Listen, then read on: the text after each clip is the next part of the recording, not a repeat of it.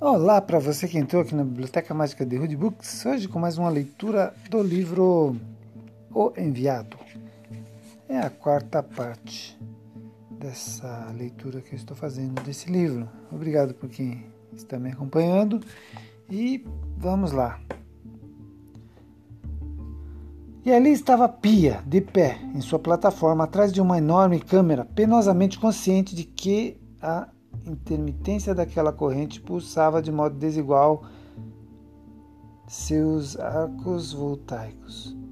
Mas já não havia nada a fazer para remediar. Deu uma olhada no relógio. Mais nove minutos e sua primeira, primeira chapa estaria pronta para ser revelada. Exporia, porém, a segunda, enquanto começava a revelação da primeira, em sua câmara escura na sacristia. Logo, um estalido como cristal se rachando o fez levantar a vista, sobressaltado efetivamente com o enorme calor dos focos e os filtros que se haviam partido, ficando imprestáveis. Pia deteve um momento. Pia se deteve um momento. No fim, deu de ombros e desceu da plataforma. Já não havia nada a fazer. Era inútil seguir tentando sem os filtros. Não havia tempo para procurar outros. Já passava das duas e logo a catedral, a catedral se abriria de novo ao público. Pia teria de esperar três dias para a segunda e última tentativa. Afinal, Pensou para consolar-se, havia resolvido alguns problemas. Por exemplo, durante aqueles três dias de graça, seus eletricistas regulariam a corrente dos geradores. A próxima tentativa tinha de sair perfeita, mas, segundo Pia, não contava com outras mobilíssimas interferências. Nas, na vez seguinte, quando focalizasse a sua lente sobre a relíquia, a luz de, seu focos, de seus focos teria de atravessar um espesso cristal. Que havia, o que havia acontecido? A princesa Clotilde, que havia chorado ao beijar aquele pano, ficara horrorizada ao ver que se achava exposto, segundo ela, a contaminações e destroços a fumaça das velas, o incenso que pairava no ar e, sobretudo, aqueles refletores do fotógrafo que vertiam um jorro de calor e luz sobre o tecido indefeso. Deixaram-na quieta. Era preciso voltar a pôr o grosso cristal na moldura de proteção. Clotilde tinha uma veneração cálida e personalíssima pelo sudário e, com efeito, tinha sido ela a escolhida, depois da exposição de 1968, para substituir o velho forro gasto do sudário. Realizou toda a tarefa de joelhos. Por fim, o grosso cristal protetor foi novamente colocado sobre o sudário. Às nove e meia da noite, no dia 28, Secondo Pia chegou à catedral para descobrir que lhe haviam roubado as porcas que deixaram na sacristia, junto com a plataforma desmontada. Com um profundo suspiro, ordenou a seus ajudantes que montassem a plataforma com qualquer material que pudessem encontrar. Logo Pia notou que o espesso cristal que protegia o sudário refletia dois focos e os ornamentos dourados do presbitério. Às 10h45, a plataforma já estava montada, sustentada por cordas e arames. Para dar à lente uma visão mais despojada, Pia moveu para trás sua plataforma, fazendo-a deslizar sobre os trilhos até uma distância total de uns 8 metros e meio. Agora, dois refletores davam uma iluminação constante, enquanto os novos filtros de vidro esmerilhado suavizavam seu brilho. Já eram onze da noite quando Pia destampou a lente, expondo sua primeira chapa para a duração de 14 minutos. Depois do fracasso do dia 25, desistira de instalar a câmera escura na sacristia. Faria a revelação em sua casa a cinco minutos de carruagem. Devia ser meia-noite quando, quando, ao fim da sua exposição de 20 minutos, o advogado recolheu das suas duas chapas e se apressou em voltar para casa. Seus ajudantes ficaram para trás desmontando a plataforma e aconteceu o inesperado. Aqui no livro temos uma figura de uma nave espacial e uns astronautas no chão. Havia aquela mesma, naquela mesma região pastores que viviam no campo e guardavam seu rebanho durante as vigílias da noite, e um anjo do Senhor veio sobre eles, e a glória do Senhor os cercou de esplendor, e ficaram tomados de grande temor. E o anjo disse: Não temais, pois vos trago novas grande, de grande alegria. Nasceu hoje o Salvador. Lucas 2, 8, 11. 8 a 11.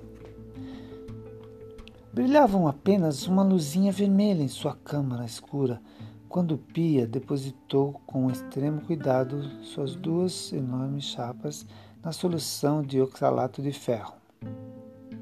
Começaram a aparecer umas linhas tímidas. Pia soltou um suspiro de alívio, pelo menos alguma coisa se havia obtido.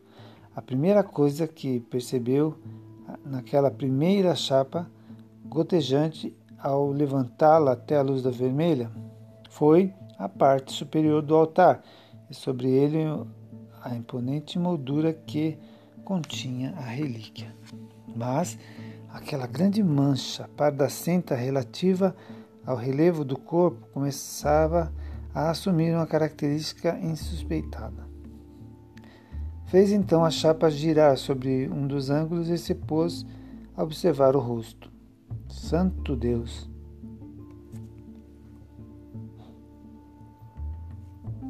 As mãos começaram a tremer e a grande chapa, ainda úmida e escorregadia, quase caiu no solo.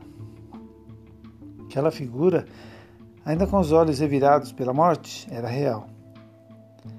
Aquele assombrosamente era o autêntico rosto do chamado Jesus de Nazaré. De Nazaré.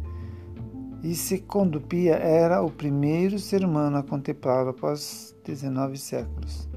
Mas isto significava que a figura visível no pano era o negativo fotográfico em tamanho natural. Por isso, a chapa fotográfica em negativo de segundo se convertia num retrato em positivo.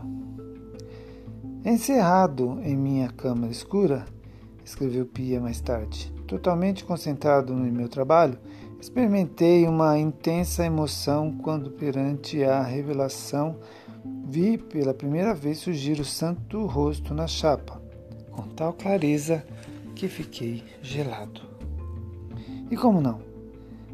Quando a notícia, uma das mais sensacionais que o homem da Terra pôde conhecer, foi destacada das manchetes dos jornais, os agnósticos, os desmancha-prazeres e assemelhados repeliram o fato, afirmando olimpicamente que aquele negativo sem dúvida era obra de algum falsificador. Nesse caso, a argumentação dos céticos era frágil como um recém-nascido. Todos os estúdios, especialmente profissionais da fotografia, assinalaram que era inconcebível que 19 séculos antes alguém pudesse ter criado um negativo fotográfico em tamanho natural. Inclusive, em pleno século XX, e com as sofisticadas técnicas fotográficas hoje disponíveis, acho difícil igualar a imagem em negativo daquele pano.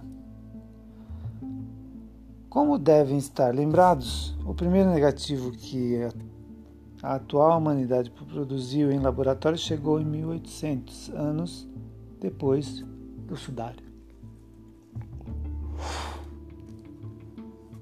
E isto graças ao trabalho de inúmeros cientistas uns melhorando a câmara escura, outros aperfeiçoando as lentes, uns investigando os sais de prata, sensíveis à luz, outros procurando achar o modo de eliminar os sais não afetados. Outros, enfim, tentando fixar aqueles modificados pela ação da luz.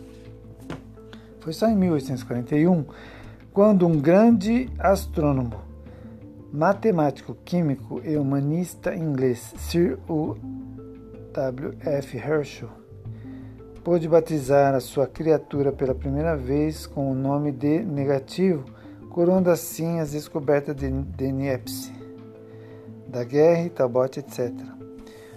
O assunto definitivamente era coisa de enlouquecer na investigação do Santo Sudário de Turim. Os mistérios se encadeiam às surpresas. E estas, como num jogo daquelas. E, e essas, como num jogo, há aquelas. E comecei a crer, em vista do que havia estudado, que Jesus de Nazaré, que devia levar em conta também os cáusticos homens do século XX, tinha guardado um as na manga.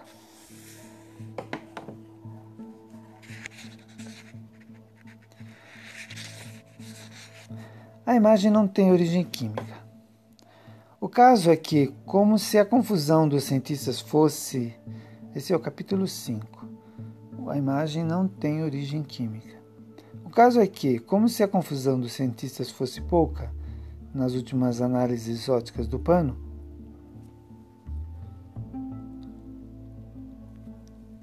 os investigadores observaram outro detalhe surpreendente. Enquanto a imagem do rosto está negativo, os fiozinhos de sangue aparecem em positivo, algo como se o sangue se houvesse pregado por conta à tela, enquanto o rosto somente deixou seus traços. Mas, ao conhecer esse detalhe, recordei as palavras do jovem comandante da NASA, Eric Jumper. Entre aspas, uma hipotética ação química ou bacteriológica fica excluída na formação da imagem do pano. Quer dizer, há que descartar a formação dos traços por contato. Não consegui entender. Ali, em minha opinião, existia uma contradição. Se a imagem era um misterioso produto de uma radiação ou energia, como diabos se haviam formado as estrias e manchas de sangue? Porque eram rastros de sangue. Porque eram rastros de sangue, ou não. Vejamos as provas e opiniões dos mais renomados especialistas em sangue. Com a elaboração de algumas religiosas especializadas, foram tirados alguns curtíssimos fios do pano. Os professores Jorge Frache, da Universidade de Modena, a professora Eugênia M. Risati e o professor Emílio Mari, ambos ajudantes de cátedra, submeteram a provas hematoscópicas 10 desses fios. Seus resultados foram negativos. Nenhuma de suas reações químicas acusou a presença de sangue. Longe de desanimarem, com um aumento de 285 diâmetros, examinaram as fibras iluminadas com luz ultravioleta para descobrir alguma fluorescência, característica de todos os derivados da hemoglobina. Resultado igualmente negativo. Cromatologia de estratos ultrafinos negativo. Resumindo, os traços parecem ter correspondido em seu momento a regueiros, feridas em plastos de sangue. No entanto, e, de, e depois de minuciosas análises, inclusive com microscópios eletrônicos, não, parece, não aparece o menor rastro orgânico de sangue. Como entender semelhante labirinto? Talvez a resposta tenha vindo do mencionado professor Frache. Se as proteínas específicas do sangue e da sua correspondente pigmentação são submetidas por causas diversas a processos de desnaturalização podem perder as características que nos permite identificá-las. Em outras palavras, onde realmente houve sangue, já não há mais. Embora por motivo que, no entanto, ignorar, ignoramos, tenha restado sinal. Uma teoria que concorda com os últimos achados da NASA, que terminou por fundir os circuitos mentais de muitos cientistas. Perdão. A 11 de outubro de 1978, a imprensa italiana dava a seguinte manchete: Glamourosa revelação: o relevo no sudário de Turim não é de origem química. A experiência foi realizada por uma equipe de mais de 50 cientistas, italianos, americanos, diretamente sob o pano. Essa descoberta é de enorme importância porque faz desmoronar a velha teoria da formação dos relevos a partir da reação química ocorrida entre a mirra, o aloés e o suor do corpo do homem crucificado. Mas vejamos detalhes em detalhes a experiência feita pelos cientistas. Após ter sido examinado com diversos sistemas, o pano foi explorado com um feixe de raio-x em, em modulações dirigidas. Trata-se, na prática, de um aparelho bastante similar àquele utilizado na medicina para as radiografias do corpo humano, com a diferença de que as imagens, uma vez recolhidas numa chapa fotográfica, são visualizadas no monitor especial de televisão. A experiência durou três horas. As primeiras imagens mostraram os grãozinhos de pó depositados no tecido. O pó constituiu-se em microcristais opacos de raio-x. Em seguida, os cientistas conseguiram opaquizar as manchas de sangue impressas na sarja. Nos monitores apareceram mais tarde halos indistintos que os investigadores, utilizando computadores, logo identificaram como os restos da água utilizada para apagar o incêndio que ocorreu em Chambéry em 1535. A água continha sais dissolvidos que permaneceram no tecido de linho quando ela evaporou. Já nesse ponto começaram a obter resultados práticos, em que pese as diversas variações na modulação dos raios-x, já não surgiram outros relevos. Da imagem do corpo propriamente dita, não houve como deduzir um único rastro orgânico ou inorgânico, nenhum sinal, nenhuma mancha. Qual a explicação? Apenas uma. O relevo no sudário não tem origem química. A imagem não se formou sobre tecido por uma transposição da matéria. E aqui terminamos a leitura de mais uma parte do livro O Enviado. Espero que vocês tenham gostado. São 18 minutos. Normalmente nós terminamos nos 15, mas estendemos um pouquinho mais a leitura para dar um número determinado de páginas, ok? Então, um abraço para você e não faça bagunça. Até mais.